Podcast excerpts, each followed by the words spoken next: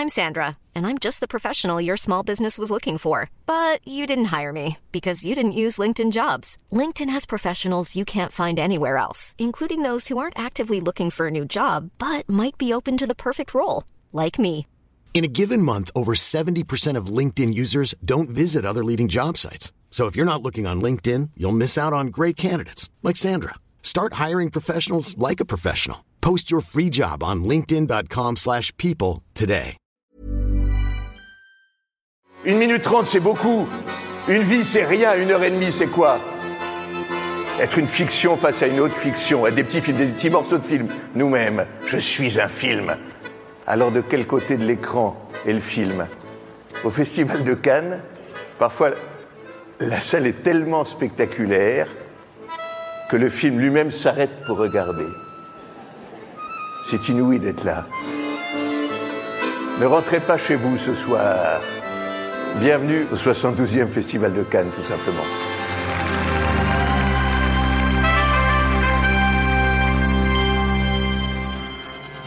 Bonjour et bienvenue dans Nos Ciné Spécial Cannes épisode 2. Je suis David Honora et je suis ravi de vous retrouver à nouveau en, en direct du Festival de Cannes. Alors aujourd'hui, je suis en compagnie euh, d'Anaïs Bordage.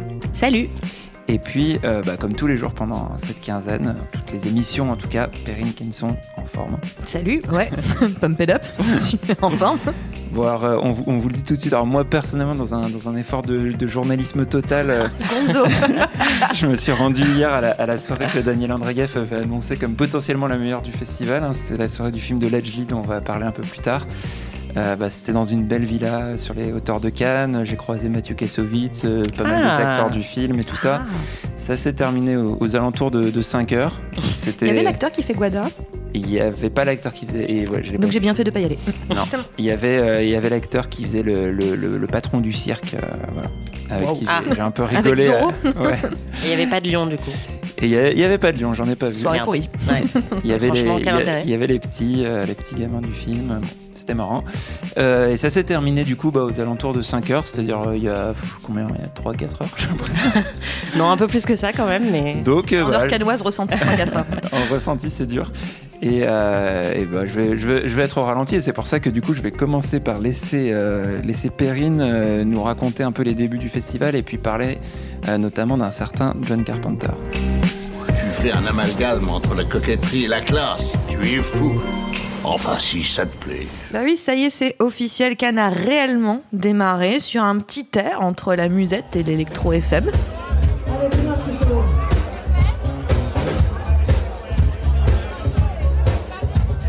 d'aller euh, guincher, hein, comme diraient les jeunes, ça a démarré sur les chapeaux de roue avec une montée des marches spectaculaires et une cérémonie retransmise en direct pour nous dans la salle d'à côté, hein, parce qu'on a, on n'a pas eu, et c'est étrange d'ailleurs, un sésame pour le théâtre Lumière, où Edouard Baird récitait la force du cinéma, divaguait sur Bill Murray et riait des problèmes techniques.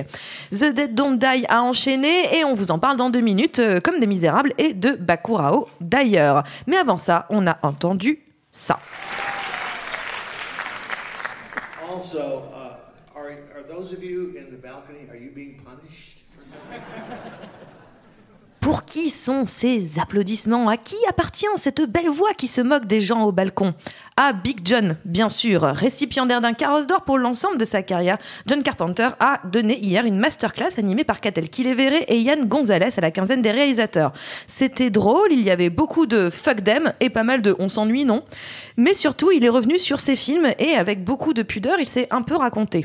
Humble ou simplement loin de l'envie de, de s'épancher, il a aussi beaucoup parlé d'autres réalisateurs tels que Dario Argento, Howard Hawks, George Romero ou encore Tob Hooper et on a shadé euh, quelques autres hein, euh, discrètement comme David Cronenberg. On a eu l'occasion rare d'écouter un homme dont le moment préféré dans la réalisation d'un film est la fin, quand il n'y a plus rien à faire. Big John étant réalisé Lazy Johnny, mais il est surtout très drôle. On vous en remet un petit coup où il parle de la fin de The Thing et comment il a eu ce qu'il voulait puisque c'est bien là que réside tout ce qui compte pour lui, la liberté de faire ce qu'il veut. They thought, oh, okay. And it. And then everybody came around and started, well, why don't we? So uh, I, we tested it. It was tested when the movie was cut, so there was no there was no discussion in the snow. That was gone. It went from Kurt Russell, uh, blowing up the one monster to him coming and sitting quietly by himself in the snow. And they thought that was going to be a heroic ending. The, the ratings didn't change. It was the whole movie is dark and depressing and, and about the end of the world. You can't it, changing the ending doesn't make it different. So uh, we put it back the way I wanted it. La journée a continué dans la joie et l'alcool, car Cannes, c'est aussi beaucoup de libation entre l'eau, le café et l'alcool, soit les trois, enfin les trois étant la sainte trinité de la survie canoise. Parfois, on prend le temps, on s'arrête et on arrête de commenter un petit peu ce qu'on a vu pour mieux regarder la mer et le beau temps, car ça fait plaisir à Daniel Andrieff. Il fait beau pour l'instant. Et on court à nouveau en projo ou sur la piste, où hier tous vos chroniqueurs hein, ici euh, ont brillamment et vaillamment hein, donné de leur personne, voire pris des risques inconsidérés comme euh, moi personnellement qui me suis pris mon verre de rosé dans l'œil. Voilà, c'est ça le danger de Cannes. La tuile. Donc je vous laisse avec un extrait de ce sur quoi nous nous sommes agités hier soir. Clairement, We Are the 90s.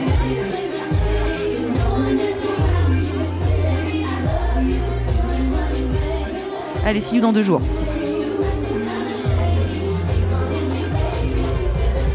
Et oui, et oui, bah c'est c'est- c'est c'est- difficile. Faut se mettre au rythme. Dit-il avec toute la douleur du monde. Donc, euh, bah, alors aujourd'hui, on, on- on va parler euh, en particulier de, de deux films euh, en compétition. Donc, Les Misérables de Lajli, comme tu l'as dit, et puis euh, de, de, de Kleber Mendoza Filo. Et, euh, et avant, euh, on va juste dire, hein, on va parler très vite, très rapidement du, du film de Jim Jarmusch, sur lequel on avait des attentes un peu modérées. C'est c'est aussi un film en compétition, donc qui a fait l'ouverture, un film de zombies euh, par Jim Jarmusch avec un, un casting plutôt alléchant. Et euh, en fait, on s'est euh, quand même beaucoup ennuyé. Euh, Anaïs, t'en as pensé quoi? Complètement. Bah, en fait, euh, les attentes quand même étaient un petit peu élevées parce qu'on se dit euh, Jarmouche, film de zombies, euh, bon, on, a- on est vraiment curieux de voir ce que ça va donner. On espérait que ce serait un peu moins chiant que son film sur les vampires euh, Only Lovers Left Alive. Et, euh, Manque et- de bol. Manque de bol, euh, c'est assez chiant. C'est, on retrouve en fait euh, ce qui fait la beauté de des meilleurs films de Jarmusch, c'est-à-dire le rythme un peu méditatif et euh, le la répétition dans beaucoup de scènes, beaucoup de répliques, tout ça. Sauf que là, ça fonctionne pas très bien. Euh, Il y a vraiment un sentiment de réchauffer en fait. Euh, moi, j'ai trouvé pendant tout le film, j'avais l'impression d'avoir déjà vu ça. Euh, Il y a beaucoup d'humour méta. euh, qui est un peu euh, Un le peu truc en vogue, euh, ouais, déjà, euh, qui est honnêtement euh, euh, assez flemmard dans, dans les blagues, et qui est un truc qu'on retrouve en fait dans tous les plus gros succès au cinéma ces dernières années, même dans Star Wars, Avengers, tout ça. Enfin, l'humour méta, c'est devenu un peu de rigueur. Et donc là, on a envie de lui dire, bah, tu réinventes rien, quoi. C'est, ça a déjà été fait et mieux ailleurs. Et puis pour les zombies, ben, en fait, il apporte rien de nouveau au genre. Euh, c'est hyper décevant, quoi. Il y a un peu de gore, mais bon, pas tant que ça. Et en fait, on sent que, comme, euh, comme beaucoup de films, souvent à Cannes, qui frôlent euh, le genre ou euh, se, se- voilà, Qui touche du bout des doigts. Exactement, mais en fait, il neutralise tout le fun et tout l'intérêt du film de genre, quoi. C'est-à-dire qu'on a des zombies, mais honnêtement, on n'a euh, aucun euh, aucun plaisir à regarder euh, ce film de zombies comme on regarde d'habitude les films de ce genre-là, quoi. C'est-à-dire qu'on n'a pas peur, on n'a pas non plus d'énormes surprises ou de chocs ou de de catharsis un peu dans le rire, comme on pourrait avoir avec Evil Dead, par exemple. On a juste des scènes d'action un peu plates, un jeu d'acteurs. alors j'imagine que c'était voulu, mais vraiment, on sent que même eux, ils sont pas trop là, quoi. Ils sont tous euh, très deadpan pendant tout le film. Et donc, il y a vraiment un ennui euh, total et puis euh, ça réinvente rien, quoi. Donc, je pense qu'il faut enterrer euh, le film de zombies euh, un bon moment, là, parce que vraiment, euh, j'espérais qu'il allait essayer de faire quelque chose de nouveau avec ça et pas du tout. Perrine.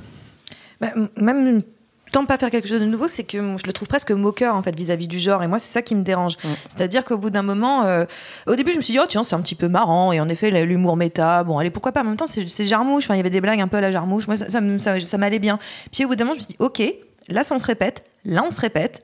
Ah oui, d'accord. En fait, les, les blagues les plus courtes sont les meilleures. Donc là, ça m'a vraiment un petit peu ennuyé. Et surtout, cette, cette espèce de, euh, de sensation de regarder le film de zombie en se pinçant le nez, qui m'a pas beaucoup plu parce que à la fin, j'ai l'impression qu'il se foutait largement de la gueule de Romero. Ce que je trouve pas normal, en fait. C'est au bout d'un moment, euh, on aime, on n'aime pas, c'est pas la question. Mais dans ce cas-là, tu fais pas un film de zombie et ça sert à rien d'avoir l'air de te moquer, en fait. Ouais. Donc, euh, oui, une sorte de parodie où on explique que les gens sont des consommateurs, etc. Tu fais, oui, ben c'est bon, enfin, Romero l'a fait il y a longtemps. Donc, euh, Ouais, c'est ça. Genre le Et- film de zombie comme métaphore sur euh, les défauts de la société américaine et sur le consumérisme, euh, c'est pas non Il plus a, il y a quand révolutionnaire. même quoi. euh, plusieurs scènes où on voit les, les zombies euh, avec leur téléphone portable et, et dire Wi-Fi. Oui, Ça, c'est un peu la seule blague drôle du, du film. Non, s'il y a Chardonnay.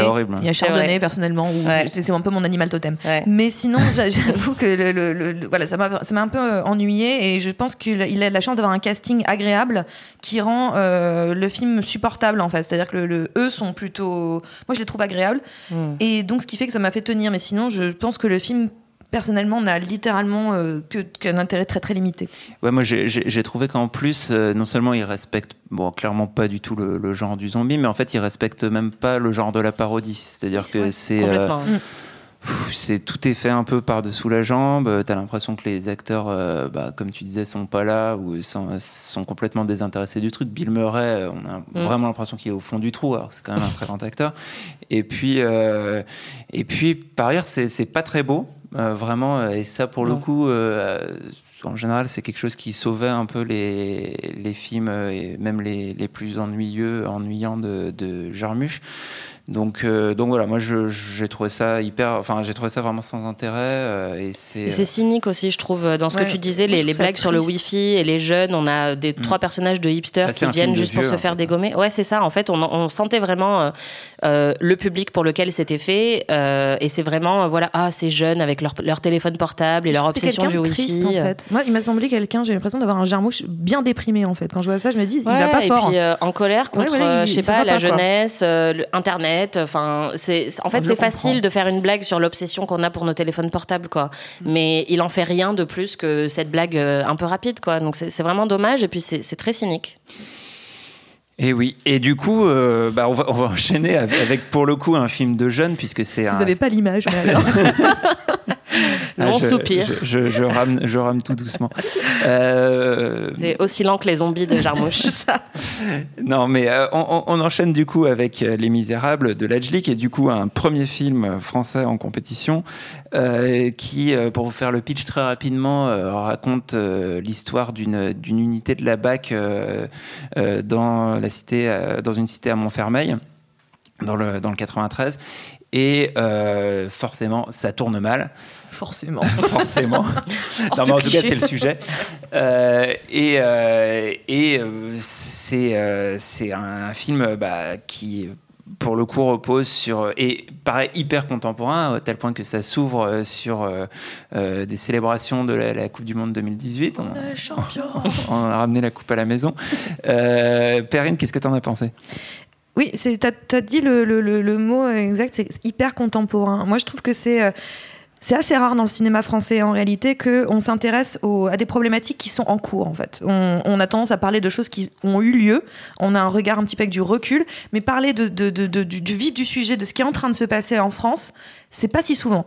Et, et le film de Lajli vient prendre un pouls littéralement, il prend le pouls euh, d'une situation française, parce qu'en effet, ça se passe à Montfermeil, en effet, ça se passe dans le 93.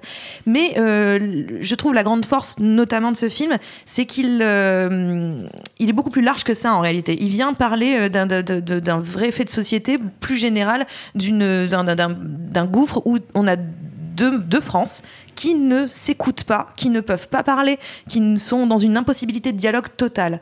Et je trouve qu'il il le met en scène d'une façon euh, percutante, parce que le, film est ultra, ultra percutant. Il faut vraiment, c'est un film total, c'est un film entier. Il faut le voir du début jusqu'à la fin. On peut pas le regarder avec euh, les yeux euh, ou de manière, comment dire, sporadique, en allant faire du sport à côté ou en, buvant, en allant faire du thé. Il faut vraiment le regarder en entier parce que sinon, on, peut largement passer à côté du, message. Il y a notamment un moment donné dans le film où, où on a très très peur que ça s'arrête là parce qu'on se dit, oh là là, si ça s'arrête là, c'est très dangereux comme, comme propos. Il est en train de nous, nous raconter un truc, et qui serait étonnant de la part de Lajli d'ailleurs, mais tout un truc sur euh, la cité, euh, ils sont compliqués et, euh, et les flics ils sont très très bien. Et, et finalement il y a un troisième acte très très très très fort et qui se termine sur un stand-off incroyable. Un stand-off Stand-off, ouais, c'est un en, stand en français. Tu Un dis. face à face. un face à face, Non. un duel, Une Euh, confrontation. voilà, une confrontation. Mais non, parce que vraiment, je voulais dire, non, mais c'est quasiment du, du, du western, en fait. C'est-à-dire que ça se termine, on a, on a un vrai face à Ah, un vrai stand-off, et qui et qui nous explique, voilà, on en est là. La France, elle en est là. Et, et, et, et je trouve que euh, il y a des petits soucis de, de narration par moment, notamment le personnage de Damien Bonnard, qui est, qui est un très bon acteur. Encore une fois, d'ailleurs, les acteurs du, du film sont particulièrement spectaculaires. Mais euh, Damien Bonnard est, est très bien, mais son personnage n'est pas toujours très bien écrit, pas toujours très très subtil. Euh, L'idée de, de ce petit, de, de ce gars qui débarque dans la bac de, Montfermeil, mais euh, mais euh, on peut passer outre ça parce que le, le fond du sujet et la mise en scène euh, de, de Lajli est quand même euh, pour moi ultra puissante. Anaïs Ouais, je suis complètement d'accord. C'est une énorme claque.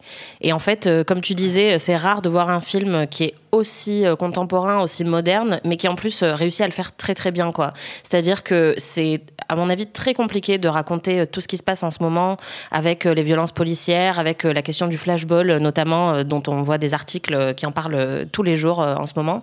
C'est très difficile de le raconter sans prendre parti de manière trop manichéenne et sans en fait résumer de manière un peu bâclée les problématiques. Et en fait, il y a une finesse dans l'écriture et l'interprétation qui fait que on est toujours euh, un peu euh, tiraillé et en même temps quand on arrive à ce stand-off euh, final dont tu parlais euh, ce qui est très très fort c'est que c'est c'est donc les gamins de la cité qui ont le dessus euh, dans la violence euh, de cette scène. Et pourtant on est toujours de leur côté.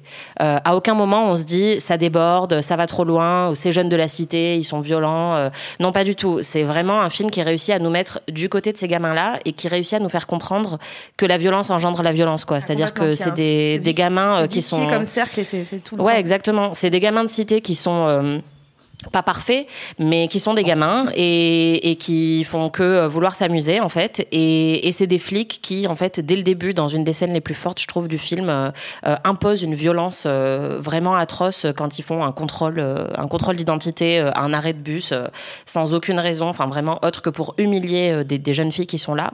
Et en fait, bah, on voit comment petit à petit, cette violence sourde des policiers, bah, elle transforme les gamins de la cité en euh, petits jeunes violents, alors que eux, ils avaient rien demandé à personne, quoi. Et ça, c'est fait avec énormément de finesse. Et en plus, avec une réalisation, euh, je trouve, qui est superbe, avec une énergie euh, vraiment folle. C'est tout le temps en mouvement, en fait. La caméra euh, arrête pas de, de tourner, de nous amener partout. Il y a des, des plans au drone euh, qui sont euh, hyper bien réalisés. euh, et en fait, on est complètement, euh, on a le souffle coupé pendant tout le film. Et quand on arrive à cette confrontation finale, qui m'a un peu rappelé Deepan, mais qui a, je trouve, euh, encore plus de force euh, euh, ici.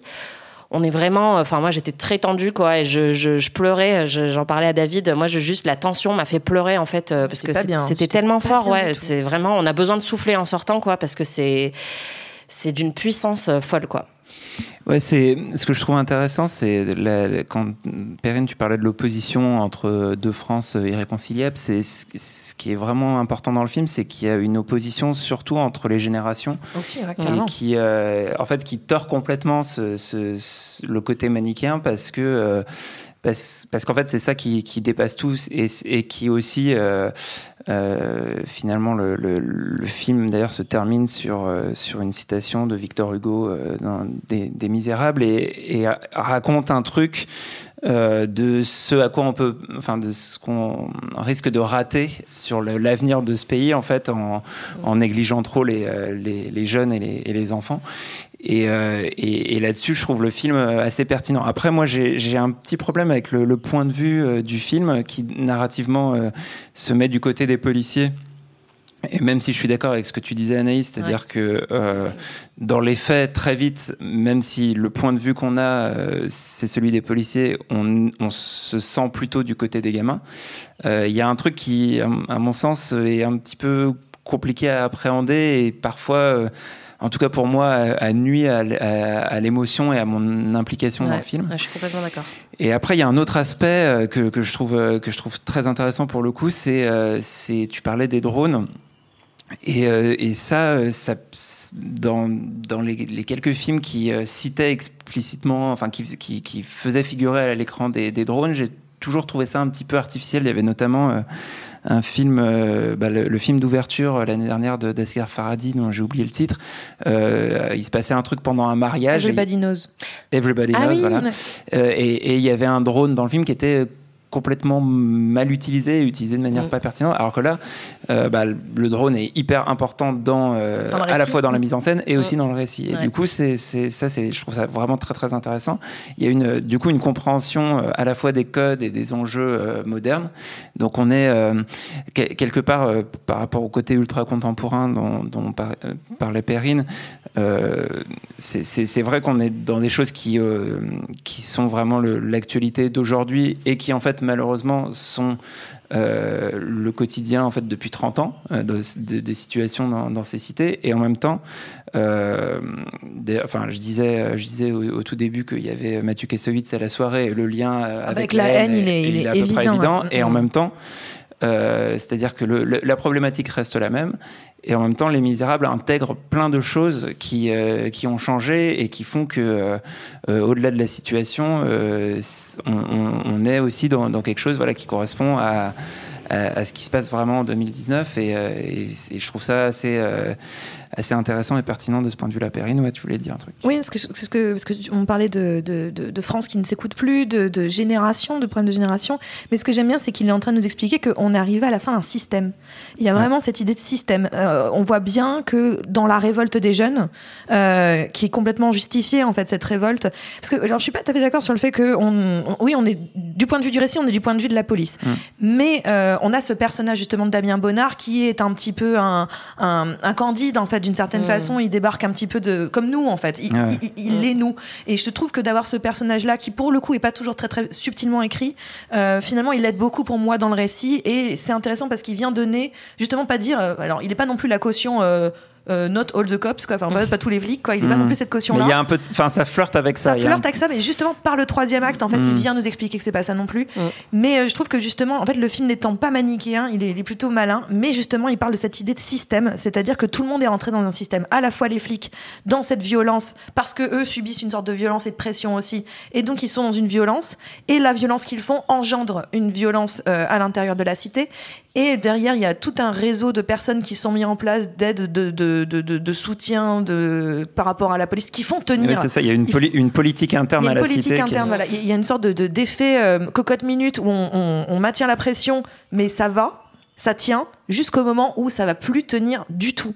Et, hein, et les jeunes sont en train de te dire, c'est bon, votre système là, qui nous, qui nous étouffe, on n'en veut plus. Et je trouve que c'est et la puissance, pardon, je perds ma voix, mais la puissance qu'avec l'agilité avec laquelle il arrive à, à nous raconter ça et à nous faire adhérer à ça. Et, et- et qu'on finisse par comprendre son, ce point de vue-là, moi je trouve que c'est euh, ouais, c'est vraiment spectaculaire. Spectaculaire. Anaïs, euh, tu voulais dire un truc Non, je suis complètement d'accord euh, avec toi sur le point de vue. Ça m'a un peu dérangé à quelques moments dans le film qu'on revienne toujours vers les flics, alors que clairement, euh, j'aurais bien aimé qu'on passe encore un peu plus de temps avec euh, avec ces gamins-là. Mais euh, non, je suis d'accord avec tout ce que vous dites. Je trouve que c'est un que- super euh, super film. ouais. Parce que c'est moi, c'est c'est ce qui continue à m'interroger. Bon, il faut peut-être que le, le- le film ma- mature encore un peu dans, dans mon esprit, mais euh, notamment sur la comparaison avec euh, Dipan, euh, je trouvais qu'il y avait un truc. enfin. La comparaison, elle se fait parce que, euh, notamment, le troisième acte est très similaire. Et puis, il y a une, manière euh, de filmer la cité qui, est, un, peu, voisine. Mais il y a quelque chose dans, dans Deepan qui est à la fois plus traditionnel dans la manière de suivre un personnage et qui, en même temps, euh, pour moi, au bout du compte, euh, me paraissait euh, plus puissant, quoi, sur euh, sur un sur, sur une ligne narrative de, de film de, de, de vengeance, en fait, euh, avec L'arc narratif, c'est le même que les Rape, Rape and Revenge, où il se passe un truc au début qui, est, qui est innommable. Bon, là, c'est pas un viol, mais qui, qui ensuite appelle forcément une, une, une- des une réponse, répercussions. ouais. ouais. Bah, là, on était sur, sur, sur Deepan, sur un truc qui, est tout de suite plus investissant parce que on, on est collé au personnage. Et là, c'est à la fois intéressant parce que du coup, ça permet euh, d'avoir euh, euh, une vision un peu omnisciente sur la situation et qui, rejoint la logique du drone d'ailleurs, Ouais, d'avoir un regard très extérieur. pas plus mal justement pour éviter voilà. d'être dans une sorte de parti pris. Donc en fait, moi je trouve ça, je trouve ce- le, le film peut-être d'un point de vue politique plus pertinent et plus intéressant, mais d'un point de vue purement cinématographique, je me suis senti un peu plus en retrait. Donc c'est peut-être un film qui est plus cérébral ou qui va, qui à la fois a l'effet effectivement, enfin l'expression qui vient tout de suite, tu disais Anaïs, euh, la claque quoi. C'est un Mm. truc euh, voilà, qui te secoue et qui te dit, euh, attends mais ça devient insupportable. on t'a pris par les épaules, on a fait Ouais. t'as compris. Et en même temps, je, je, je pense que ça, il y a un truc où voilà, ça, ça aurait peut-être pu être plus, plus puissant. Et après, il y a, moi j'ai une dernière. Plus euh, puissant, moi, je, tu je défailles. m'effondre, quoi. je m'évanouis euh, dans, moi, a- la salle de cinéma. J'ai une, der- une dernière réserve sur le film qui, qui m'a un peu laissé de côté, c'est euh, c'est la patte Courtrage-May. Donc en fait, euh, Ledgely fait partie de, de ce collectif et il avait fait des, des courts-métrages, un faux documentaire, etc. avec, ce, avec ce collectif. Euh, qui, euh, bah, notamment, il y a, c'est. Et ce film-là est d'ac- Chapiron. d'ailleurs adapté d'un court-métrage. Et oui, voilà, c'est la prolongation d'un film, qui- d'un court-métrage qui s'appelait déjà Les Misérables, qu'il Mm. avait réalisé. Et, euh, et en fait, il y a une esthétique euh, et euh, une, une, une approche qui, pour moi, est presque, de, enfin, en fait, depuis le temps, devenue presque cliché. Et il y a des moments où je me dis, ah, ça, euh, je l'ai déjà vu et revu dans leur trop, style. en fait, honnêtement. Ouais. Dans, je le sens pas trop là dans Les Misérables, pour être honnête. Je sens moins la, part- la patte euh, euh, euh, dans, dans Les Misérables que je peux Mm. la sentir chez Gavras, par exemple. Ouais, c'est vrai. Alors, on enchaîne sur un autre film. On, on- on change complètement d'horizon et on part au Brésil, on part euh, dans le Au Pernambuco, la, la région de, de, Ju- de Juninho Pernambucano. Euh, et on est sur le troisième film de Kleber Mendoza Filho qui, qu'il co-réalise. Alors en plus, j'ai pas noté, euh, j'ai pas le nom sous les yeux. Euh, avec euh, Giuliano Dornelles, qui était, euh, je crois, son, son décorateur sur, sur ses films précédents. Et alors, d'après le pitch, on est dans un futur proche, dans un, dans un village complètement coupé du monde au Brésil, qui littéralement n'est pas sur la carte. Et, euh, et on Il est plus sur la carte. qui n'est plus sur la carte. Oui, c'est vrai que la nuance est importante. Et euh, donc c'est quelque chose qui est discuté dans le film. Et euh, on est avec ses habitants qui, au début du film, enterrent une vieille dame et vont se retrouver la cible de gringos malfaisants. Et on part dans un film de genre à la assaut complètement hallucinant avec.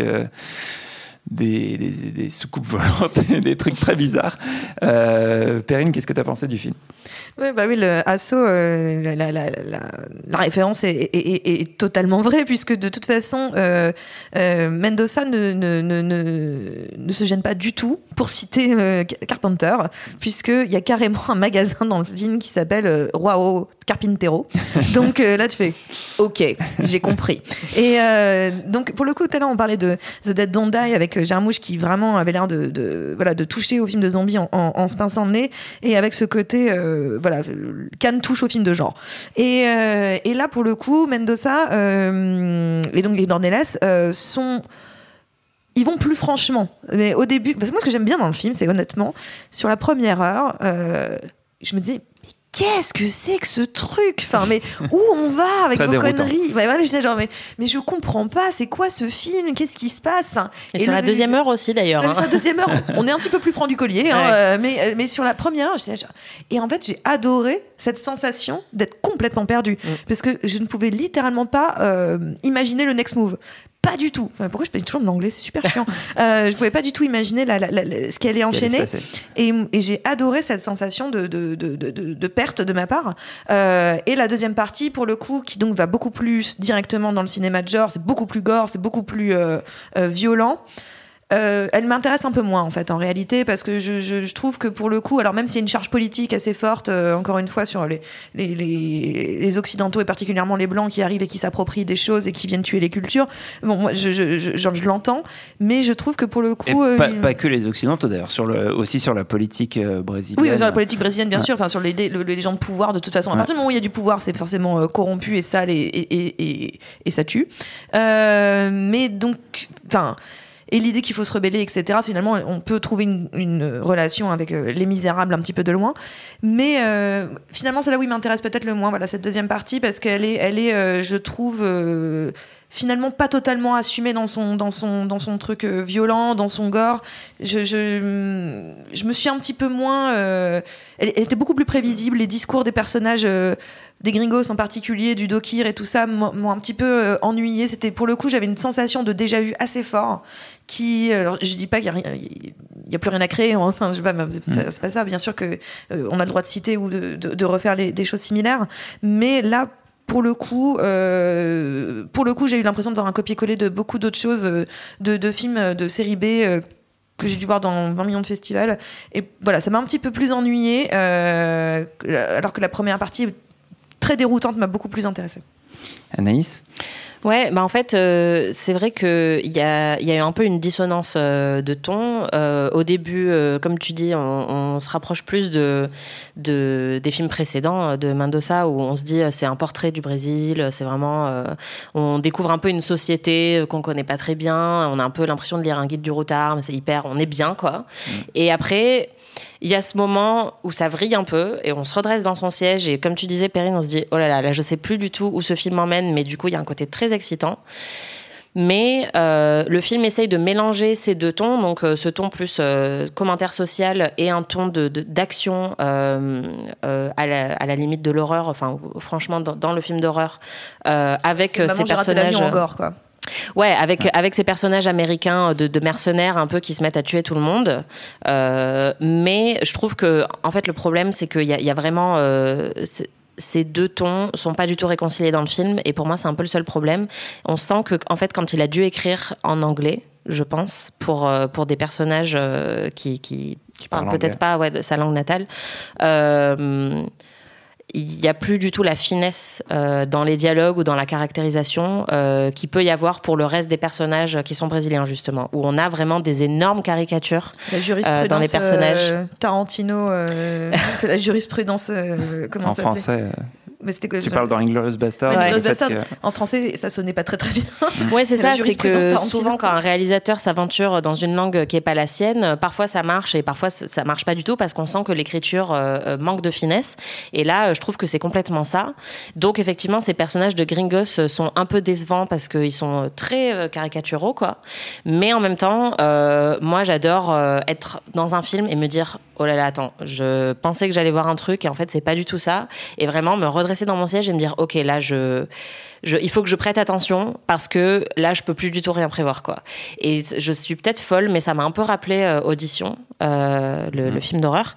Euh, enfin, moi, quand je l'ai vu, je savais qu'il y avait ce, ce twist un peu de deuxième partie qui vire dans l'horreur, et donc ça, ça m'avait un peu gâché le plaisir parce que je pense qu'une grande partie de, de la découverte d'Audition, c'est de justement pas savoir que ça va, ça va virer comme ça. Et là, en fait, je me suis dit, ah, est-ce que c'est ce que les gens ont ressenti en regardant Audition sans savoir ce qui se passer ou vraiment on a une deuxième partie qui vrille totalement et euh, on est complètement à la merci du film, mais de manière hyper agréable, quoi. Moi, j'ai adoré ça, euh, ce sentiment de, perte, comme tu disais, Perrine. Mais c'est vrai que quand, quand on pense à ces, précédents films, euh, donc que ce soit le- les, bruits de récif et, et Aquarius, euh, c'était, il y avait déjà euh, le- la bizarrerie et le fantastique qui couvaient, mais de manière beaucoup plus étouffée. C'était pas des tout petits moments. Enfin, dans les bruits de récif, Très poétique, quoi. Ouais, mais, mais surtout, c'est-à-dire que l'essentiel du film, euh, on est dans une sorte de réalisme social, on décrit une situation euh, en plus euh, urbaine, donc on est dans un, dans un univers très différent de ce qu'on voit là sur Bacurau.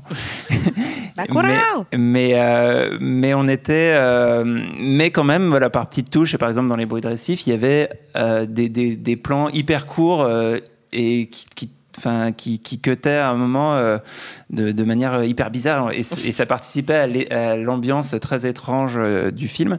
Et là, moi, je trouve très intéressant le fait que euh, presque il est, il est basculé, c'est-à-dire que là, euh, il laisse euh, pleinement éclater son, son envie de, euh, du, de, de, faire du film de genre et, euh, et, de, et de le traiter comme tel.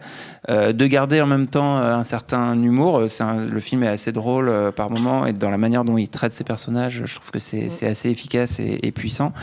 Euh, moi, j'ai pas été si gêné que ça par euh, par les personnages américains parce que, euh, en fait, effectivement, c'est des caricatures, mais ils sont traités comme tels et c'est quelque chose qui, je pense, est plutôt efficace dans la partie genre.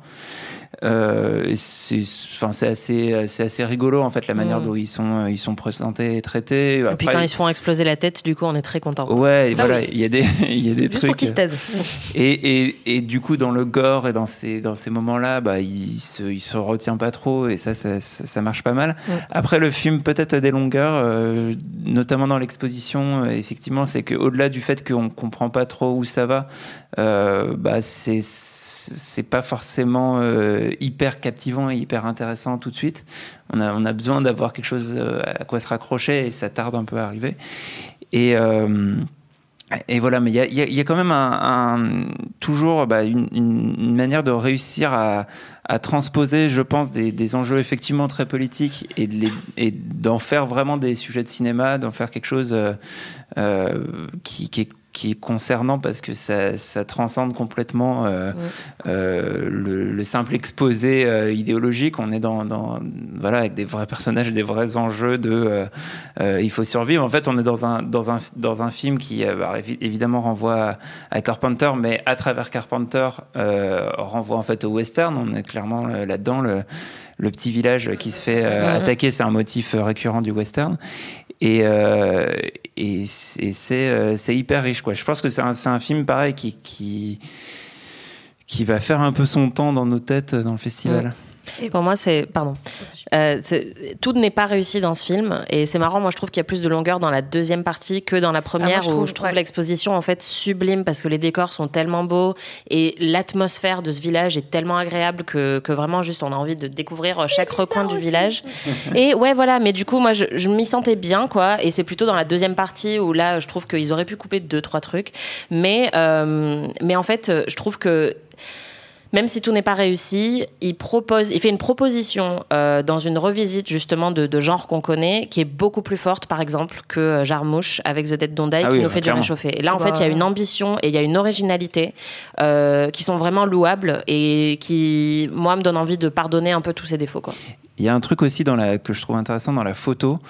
Euh, qui, alors, qui se perd un peu dans, au dans... cours du film, mais que, mmh. que je trouve euh, hyper intéressant dans les, dans, les, dans les premières scènes. On a une sorte de photo. Euh, un peu de la peinture à l'huile, on est sur ouais. des bleus et des verts euh, un peu ouais. brillants qui sont, qui sont très beaux, euh, qu'il a du mal à retrouver dans les scènes dans le village parce que déjà le village est moins coloré, il y a moins d'éléments ouais, comme ça, mais Il y a ce côté fonctionne. un peu patiné aussi qui est un peu marrant. Enfin, je trouve qu'il y a un truc où on a l'impression de regarder une vieille carte postale. Je sais pas comment ouais, exactement.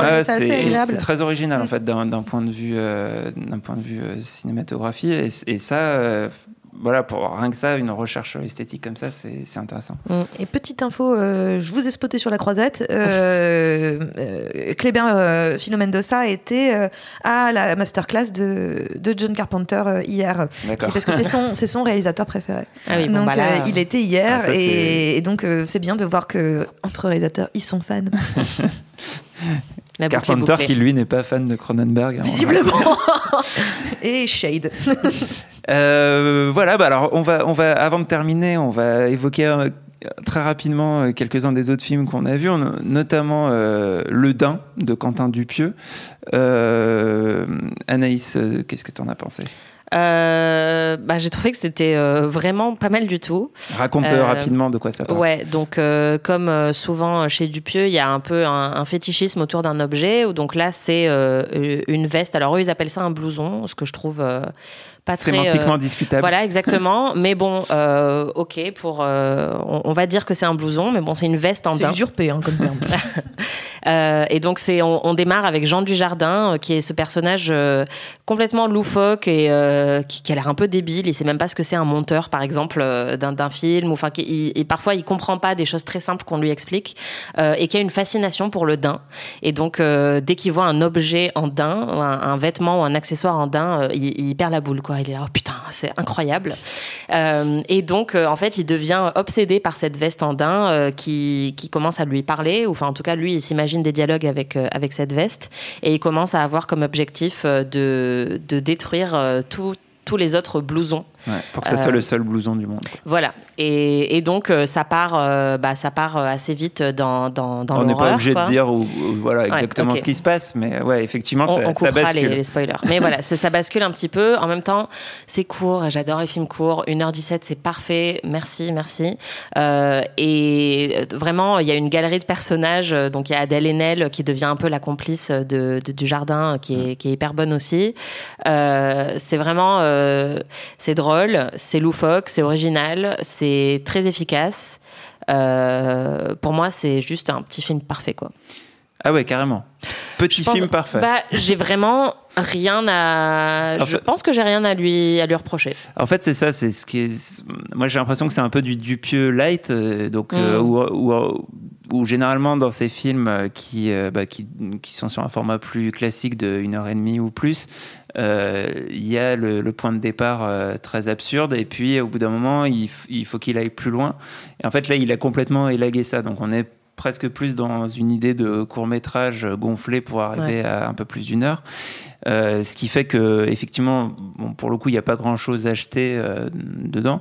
Euh, il n'y a pas non plus le, le- moment où moi, parfois c'est mon problème avec Dupieux, il finit par me perdre, où je me dis, bon, bah, ça va, en fait, ça m'intéresse plus. Euh, là, on n'arrive pas à ce point parce qu'il reste sur quelque chose de très simple, très concis euh, euh, et bien tenu, et essentiellement aussi porté par, par le duo d'acteurs, hein, du Jardin et Enel, sont effectivement bah, très bons, ils ont un timing comique parfait, tout, tout fonctionne bien de ce point de vue-là. Euh, mais en même temps, moi, je reste un peu sur ma fin. C'est-à-dire que voilà, j'ai vu le film. euh, c'est pour Ah le ouais. coup, ça va pas beaucoup me travailler. euh, c'est, euh, je passais plutôt un bon moment, Mm. mais c'est. Bah, c'est ça, mais je pense que c'est pour moi c'est c'est le rôle de ce film-là. C'est bien euh, d'avoir des films qui vont nous travailler et qu'il faut vraiment digérer longtemps, comme Bacurau. Et c'est bien d'avoir des films qui, qui se consomment un peu d'une traite et qui font un bon effet, mais qu'on n'a pas forcément besoin de digérer très longtemps, quoi. Et pour moi, ce film, c'est vraiment ça. C'est c'est pour ça que je dis petit film parfait parce que c'est euh, j'ai passé un super moment et, et en même temps, j'ai pas euh, l'impression non plus que c'est superficiel. Je trouve que ça fait euh, vraiment euh, le taf nécessaire euh, et que ça va pas trop loin ou pas assez loin, quoi. Et en plus, ce que j'ai bien aimé aussi, c'est que c'est tourné donc dans ces- ces- cette petite ville ou ce petit village de montagne. Et en fait, j'aime beaucoup la manière dont il a retranscrit cette atmosphère. Ouais, ça, c'est- si, vous avez passé un peu de temps dans les, les petits villages de montagne en France où c'est un peu désert et il y a la salle de cinéma où genre il y a trois, trois personnes qui vont et, tout le monde se connaît et c'est un peu bizarre, bah en fait je trouve que là c'est filmé d'une manière euh, hyper juste euh, et qui retransmet un peu tout, l'aspect un peu glauque de, de, de ces villages-là. Donc ça j'ai beaucoup aimé. Et donc, euh, bah, ça, c'était le film qui ouvrait la, la quinzaine des réalisateurs, donc une section euh, parallèle. Euh, et euh, j'ai vu deux autres films qui étaient à un certain regard, donc là, qui, est- qui fait partie de la sélection officielle, mais à côté, on va dire.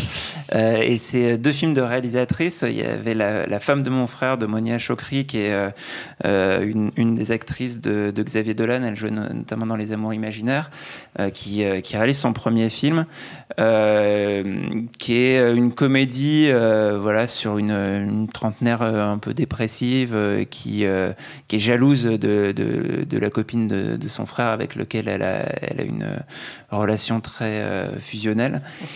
Et euh, on est, alors ça, ça fait beaucoup penser au cinéma de, de Xavier Dolan. Il y a du, il y a de l'accent québécois coupé au couteau et puis des, des, des, des, des montages musicaux, des, des scènes. euh, Ah.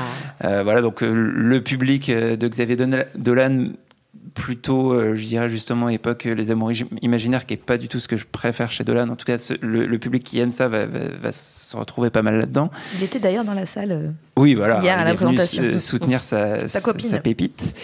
et, et, et voilà, donc c'est- un film qui est, qui est pas.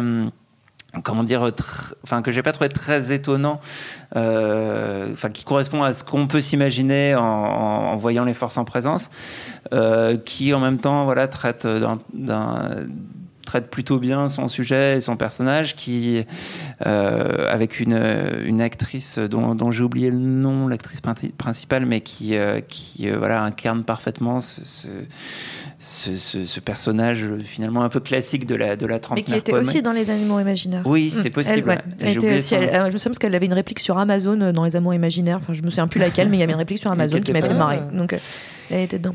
Et, euh, et, un autre film, alors je sais plus si l'une de vous l'a vu, euh, qui était aussi un certain regard, Bull de Danny Silverstein, euh, qui là, pour moi, est, le, est un, un, film aussi un petit peu attendu quand on connaît les forces en présence. C'est un premier film américain qui, pour moi, tombe un peu dans les travers dans les clichés du, du, film indé euh, un peu misérabiliste. Euh, euh, ça raconte l'histoire euh, d'une jeune fille qui, qui fait des, conneries chez son voisin et qui va se retrouver embarquée à, à bosser dans le rodéo pour, pour se faire pardonner.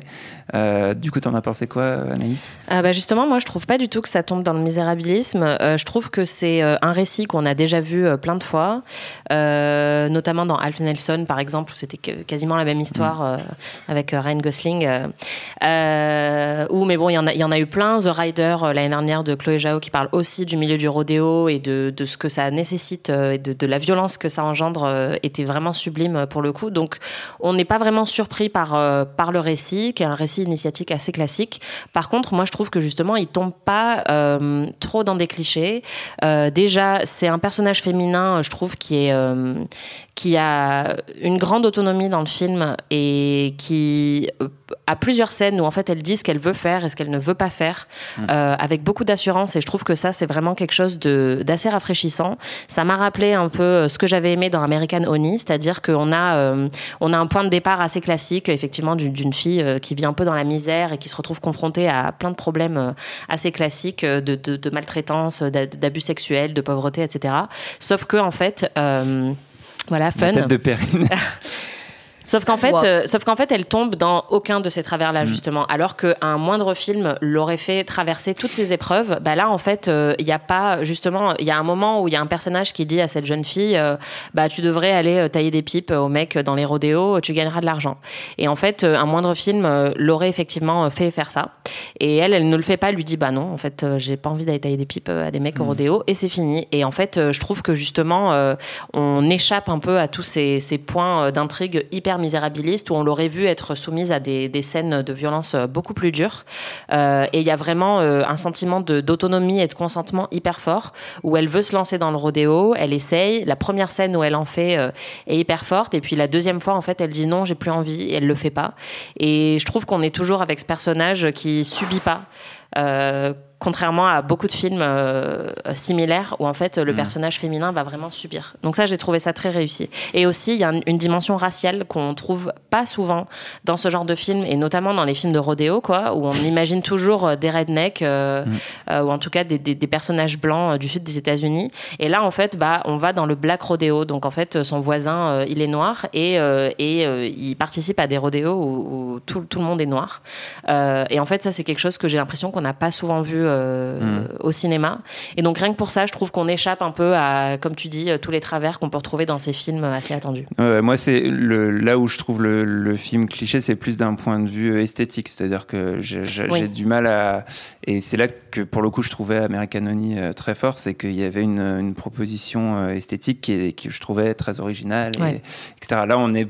Enfin, voilà, oui, du là, point de vue de la mise en scène, de la manière dont c'est tourné, ouais. euh, voilà, dans les canons esthétiques du film Sundance. Mais, mais, mais effectivement, il je, je, y a pas mal de choses originaux, de choses originales dans euh, mm. euh, dans la manière dont, dont c'est traité. Et puis sur l'esthétique quand même, les scènes de rodéo, je trouve, sont quand même très ouais. très bien réalisées. Et le reste est effectivement assez classique, mais euh, je trouve que on, on, est vraiment, euh, on sent la tension quoi euh, dans, dans ces scènes-là. On sent vraiment la violence de, du sport, et ça, je trouve que c'est quand même très réussi.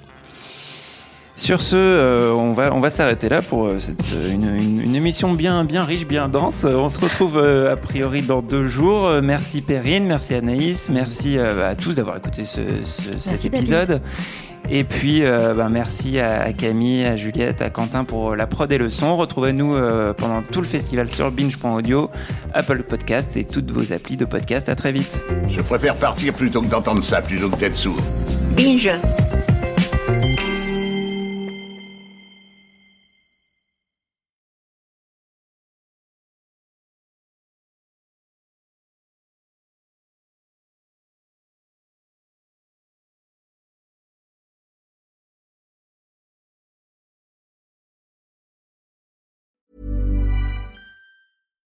Hi, I'm Daniel, founder of Pretty Litter. Cats and cat owners deserve better than any old fashioned litter. That's why I teamed up with scientists and veterinarians to create Pretty Litter. Its innovative crystal formula has superior odor control and weighs up to 80% less than clay litter. Pretty Litter even monitors health by changing colors to help detect early signs of potential illness. It's the world's smartest kitty litter. Go to prettylitter.com and use code ACAST for 20% off your first order and a free cat toy. Terms and conditions apply. See site for details.